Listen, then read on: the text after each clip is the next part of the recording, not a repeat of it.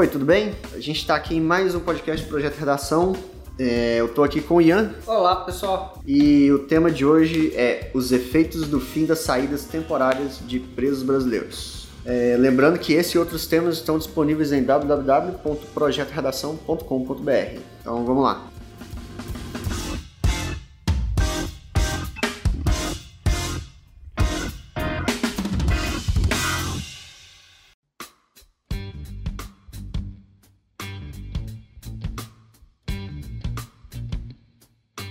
Bom, então vamos começar dando uma olhada aqui, fazendo uma análise do tema. Quais são as palavras-chave desse tema? Então, as palavras-chave são os efeitos, o fim das saídas. É, uma coisa que eu quero lembrar vocês é que, tipo, ó, muita atenção nessa frase, no recorte temático. Os efeitos do fim das saídas. Fim das saídas. É, se você, por acaso, se perder muito é, falando dos efeitos do dos efeitos das saídas, é muito fácil confundir isso. É, você falar dos efeitos das saídas, você falar das consequências dos presos saírem, às vezes, da, da prisão. Dos problemas que isso implica. Exatamente. Se você se perder falando dos problemas que a saída dos presos implica, é, você pode acabar tangenciando, é bem perigoso. É, lembra de se atentar aos efeitos do fim desse processo. Se os presos não puderem sair mais a partir de hoje, ou a partir de quando esse PL for aprovado, quais são os efeitos que isso vai causar? É isso que o tema quer. Como é que funciona a saída dos presos hoje em dia? Quando eles podem sair? Quando. Então, atualmente, a lei prevê que os, que os reclusos podem solicitar nove saídas, se não me engano, são nove saídas durante o ano e elas têm um, um prazo máximo de, de cinco dias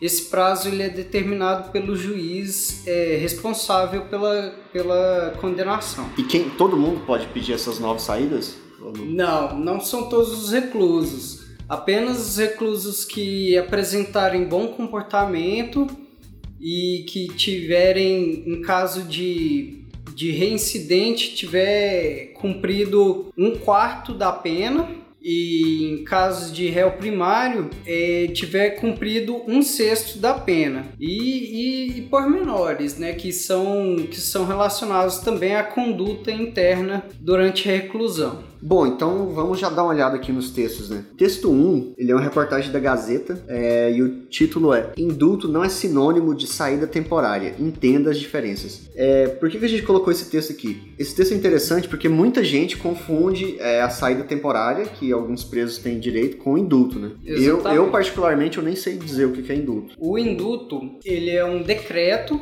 que o, o, presidente da República, aqui no Brasil, geralmente, ele, ele faz esse decreto no Natal, que é muita gente já pelo menos ouviu falar do indulto de Natal e gente que fala erroneamente que é o saidão de Natal. O indulto é a concessão do perdão à pena, um decreto da presidência da República que concede o perdão à pena durante o período decretado. Ele é um perdão à pena, então a, a, o recluso ele, ele fica sem pena durante esse período. Por isso que ele fica entre aspas livre. E os saidões, elas são o que eu já expliquei antes. Eles podem, é, de acordo com, com a conduta dele dentro da prisão e tudo mais. Se ele tiver enquadrado dentro dos parâmetros elegíveis, ele pode solicitar até nove vezes é, no ano. Tá, é.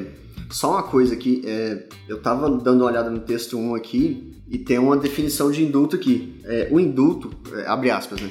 O indulto, por sua vez, é o perdão da pena, que pode resultar em sua redução quando parcial, ou até mesmo extinção, quando total. Existe o indulto total, que extingue ali, e existe o indulto parcial, que reduz a pena. E eu acabei de lembrar onde que eu ouvi falar de, de indulto. É, na série La Casa de Papel lá, tem um cara negociando com a polícia, né? Ele fala que ele só vai entregar o, os amigos dele se ele receber o indulto do presidente. Ele fala exatamente isso, né? Exatamente. Ah. Ele, ele solicita o perdão à pena. Então, no caso, ele vai ser ele vai ser julgado ele vai, vai sofrer um processo criminal e só que qualquer que fosse a pena, ele não vai ser obrigado a cumprir. Uhum. Então, acho que assim, é, todo mundo que está ouvindo até esse ponto aqui já percebeu que não é uma boa você confundir indulto com, com a redução, né? E falar sobre o indulto na sua produção de texto. Exatamente. Porque você vai estar tá falando de outra coisa completamente diferente. Sobre essas condições, esses requisitos aí do, do pro preso conseguir é, a saída temporária dele, é, você sabe os requisitos que ele precisa? Olha, os requisitos básicos são bom comportamento durante a reclusão, ter, ter cumprido parte da pena em, em regime fechado ou semiaberto. E essa parte da pena é um sexto para réus primários e um quarto da pena para reincidentes ou, ou quem foi condenado por crimes hediondos, é, tortura, tráfico de drogas e outras coisas mais pesadas. Bom, então é isso aí. É, o texto 1 ele traz essa comparação aí sobre indulto e. E o saidão. E o saidão. Ele traz ali um, um dado que pode ser interessante para você, que é o número da lei que, que garante a saída temporária. Texto 2 ele, ele fala sobre o PLS que começou a tramitar aí, que está querendo extinguir, acabar com essa saída temporária dos presos. Né? É, até o momento desse podcast eu não sei se já rolou, eu imagino que ele vai passar por várias votações, né? Sim, sim, ele passa por várias votações, agora ele ainda está na primeira votação, que é o Conselho Jurídico do Supremo. É, nesse momento ele está passando por votação na, na, na Comissão de Constituição, Justiça e Cidadania. E aí depois ele vai passar para a Câmara, depois Senado e depois sancionamento da, do Presidente da República e tudo que todas as PLs têm que passar. É. Esse texto aqui ele também traz aqui, ele traz a justificativa para a saída temporária do preso, né? Que é o estímulo à ressocialização. Ela é uma das etapas, né, de ressocialização. Ele cita de novo aqui, o texto 2 cita de novo a lei número 7210 de 84, lembrando que o preso não pode sair em qualquer momento, né? Ele não pode solicitar isso aí em qualquer momento. São dias especiais como Natal, Dia das Mães, Páscoa, etc. Né? Exatamente. É, tem outra coisa também que não é. Às vezes o preso ele tem bom comportamento, preenche ali os, os pré-requisitos para poder solicitar e aí ele vai e solicita. Mas depende também do juiz responsável pela execução da pena. Ele pode também indeferir a solicitação se ele achar que, que o recluso não, não merece. É, o texto 2 ele finaliza aqui também com uma citação do senador Ciro Nogueira, que foi o senador que apresentou esse projeto de lei, né? A citação é a seguinte: abre aspas, a sociedade assiste estarrecida a esses indivíduos que receberam o decreto condenatório do Estado, voltarem a cometer graves crimes, voltarem a matar, roubar e estuprar, o que retira a credibilidade da justiça e reforça a sensação de impunidade. Fecha aspas. É, o que, que, eu quero comentar sobre, sobre essa citação dele? Ele diz muitas coisas aqui. Ele diz que esses presos que saem voltam a roubar, a matar e estuprar. Ele usa exatamente esses três exemplos. É, a gente sabe que o, a maioria dos políticos, cara, eles citam qualquer coisa super apaixonada para apresentar sustentar. projetos. Isso, sustentar os projetos que eles apresentam. O que, que eu quero atentar? É pesquise, sabe? Eu não quero dizer que essas coisas não acontecem. O que eu quero dizer é que a gente não pode afirmar que elas acontecem. Então, a gente teve uma grande dificuldade em encontrar dados sólidos sobre esse tema, é, sobre reincidência dessa galera que participa das saídas temporárias. Então, aconselho vocês a pesquisarem bastante sobre isso aí. Exatamente. O projeto de lei está disponível no portal E-Cidadania, viu? É importante também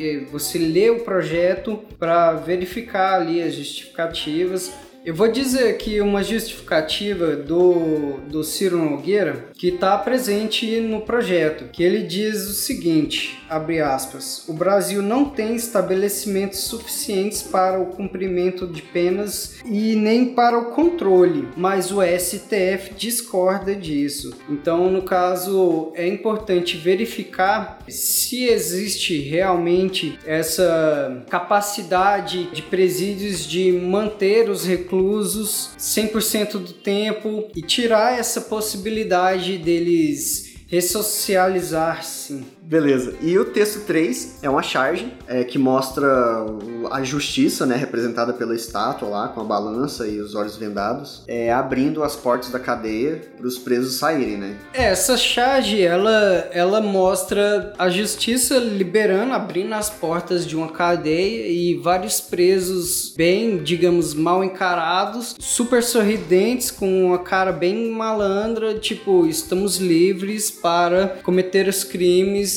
é, da mesma forma que foi abordado no início do texto 1. Bom, então é isso aí. O podcast de hoje é bem curto, exatamente porque a gente não encontrou dados sólidos, que é o que a gente gosta de trabalhar, né? Ao invés de ficar simplesmente dando opinião.